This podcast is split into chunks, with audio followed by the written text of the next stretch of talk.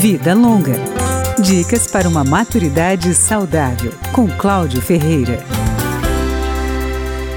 A osteoporose é uma doença que provoca o enfraquecimento dos ossos, como explica a doutora Rosa Maria Rodrigues Pereira, do Comitê de Osteoporose da Sociedade Brasileira de Reumatologia. Você tem uma diminuição da quantidade de osso do organismo e além de você diminuir essa quantidade, esse osso ele tem uma qualidade pior. A doença atinge principalmente a população idosa, especialmente as mulheres a partir da menopausa. Outro grupo de risco são as pessoas que usam corticoides, um tipo de remédio que combate asma, bronquite, reumatismo e doenças do intestino.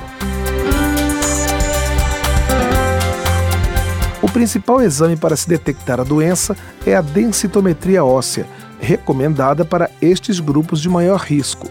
O tratamento inclui uma alimentação rica em cálcio, principalmente com leite e derivados uma dose extra de vitamina D, principalmente com banhos de sol e medicação. A prevenção, segundo a doutora Rosa Maria Rodrigues Pereira, deve começar cedo. É que a gente forma a maior parte dos ossos do organismo até os 20, 25 anos. Nessa faixa etária, é muito importante não descuidar do cálcio e da exposição solar, além de evitar o fumo e mais de três copos diários de bebida alcoólica uma criança ela não pode ficar o dia inteiro no computador porque ela vai fazer menos osso do que o, o organismo dela deveria formar. Mande sugestões para o programa por e-mail radio@câmara.leg.br. Eu espero vocês na próxima edição. Vida Longa com Cláudio Ferreira.